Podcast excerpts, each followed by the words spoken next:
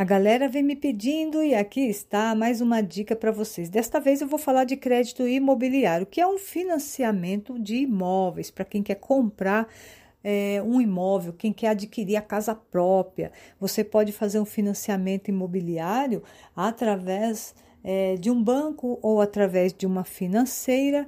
E o crédito imobiliário é para aquela pessoa que quer comprar um bem, né, um imóvel, seja ele na planta, ou seja, não construído ainda, ou seja ele pronto. Você pode também financiar terrenos, galpões. Então vamos lá, vou explicar aqui rapidinho no resumo como que funciona o crédito imobiliário.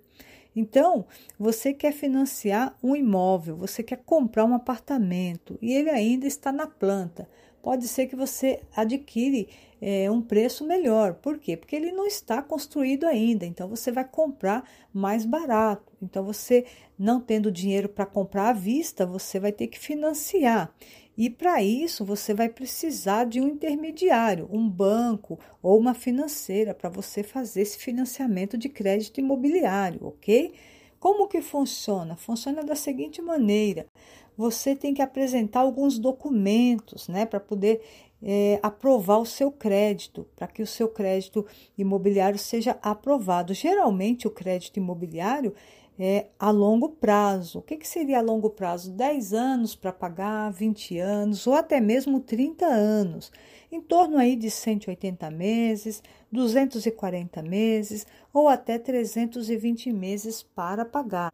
É necessário que você tenha uma renda comprovada. O que, que seria uma renda comprovada? Que você comprova os seus ganhos, os seus rendimentos mensais que pode ser através de olerite, através da declaração do seu imposto de renda, da sua aposentadoria ou até mesmo de uma pensão vitalícia, que é aquela pensão que você recebe para o resto da vida. Pensão alimentícia não entra como renda comprovada e nem extrato bancário. Por quê? Porque o, a pensão alimentícia é, é uma coisa temporária, né? Então, não é uma renda que você vai ter para o resto da vida. É, extrato bancário também não comprova a renda, porque qualquer pessoa pode depositar na conta da outra, né, na conta corrente da outra pessoa, e gerar aí depósitos mensais para gerar é, um movimento na conta. Então, extrato bancário não é renda comprovada, ok, galerinha? Casas de aluguéis. Muita gente às vezes tem casa alugadas, né? Tem rendas de aluguéis, né? Tem às vezes três, quatro casas, cinco casas alugadas, na qual recebe todo mês um rendimento desses aluguéis. Então a pessoa pensa: ah, eu tenho renda comprovada, tenho cinco casas alugadas, mas isto não é renda comprovada também. Por quê? porque é, um mês você pode ter a casa alugada, outro mês não. Então não é todo mês. Você não vai garantir que todo mês você vai ter a, a sua casa alugada. Você vai garantir aquela renda daquele aluguel.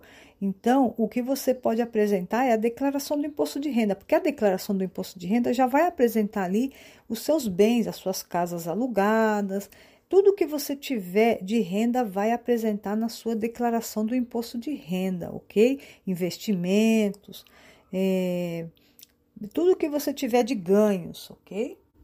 Renda de pai ou mãe. Me perguntaram: é aceito renda do pai ou da mãe como comprovante de renda? Não. Se você está financiando o um imóvel, você é lógico que você vai ter que ter aí maior de 18 anos. Você vai ter que ter mais de 18 anos para fazer esse financiamento.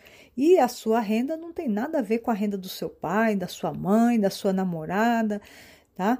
É, de marido, marido, vamos falar esposo ou esposa, né? Se você vai fazer um financiamento e você quer colocar a renda da sua esposa, então ela vai ter que ser a primeira no financiamento e você vai ser o segundo coparticipante para complementar a renda. Então, o financiamento teria que ser no nome dela, o crédito imobiliário teria que ser no nome dela, por quê? Porque ela está apresentando a renda dela. Agora você está financiando é, como o primeiro titular lá do financiamento. Então você não pode colocar a renda dela, a renda tem que ser sua. A renda sempre vai ser a do titular, do primeiro do financiamento.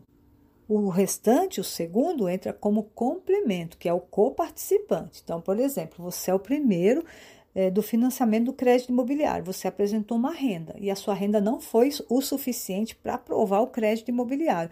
Você pode compor renda com mais uma pessoa. Essa pessoa tem que ser, geralmente, o ideal seria um membro da família, tá?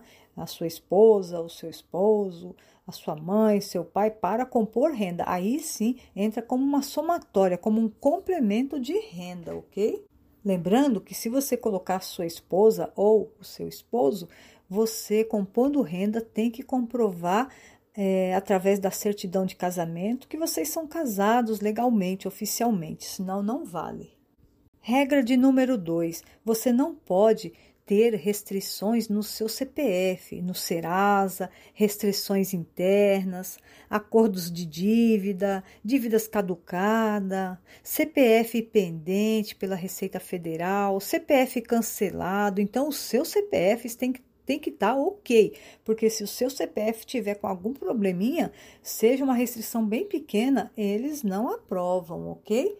Regra de número 3, a documentação. A documentação é, para o crédito imobiliário, eles solicitam é, documentações do imóvel, né? No caso, o imóvel tem que estar legalizado, tem que estar com registro, tem que estar com a matrícula, registrado tudo em, em cartório, tudo bonitinho, com escritura, com registro lá no cartório de imóveis, tá? Porque senão eles não aprovam. O imóvel, ele não pode é, estar em área de mananciais, tá?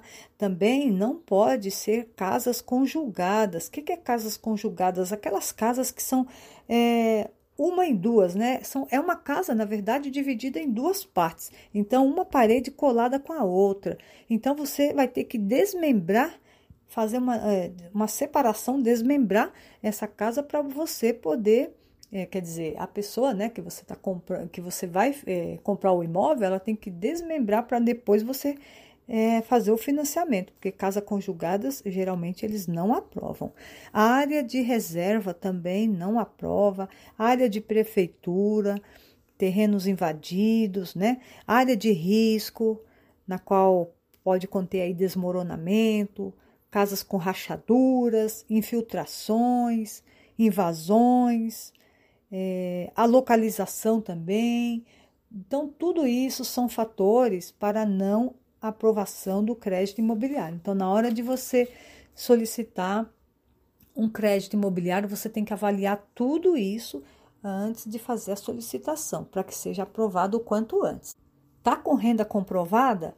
Ok. Você acredita que a sua renda é o suficiente para atingir o que você está solicitando para aprovação do crédito?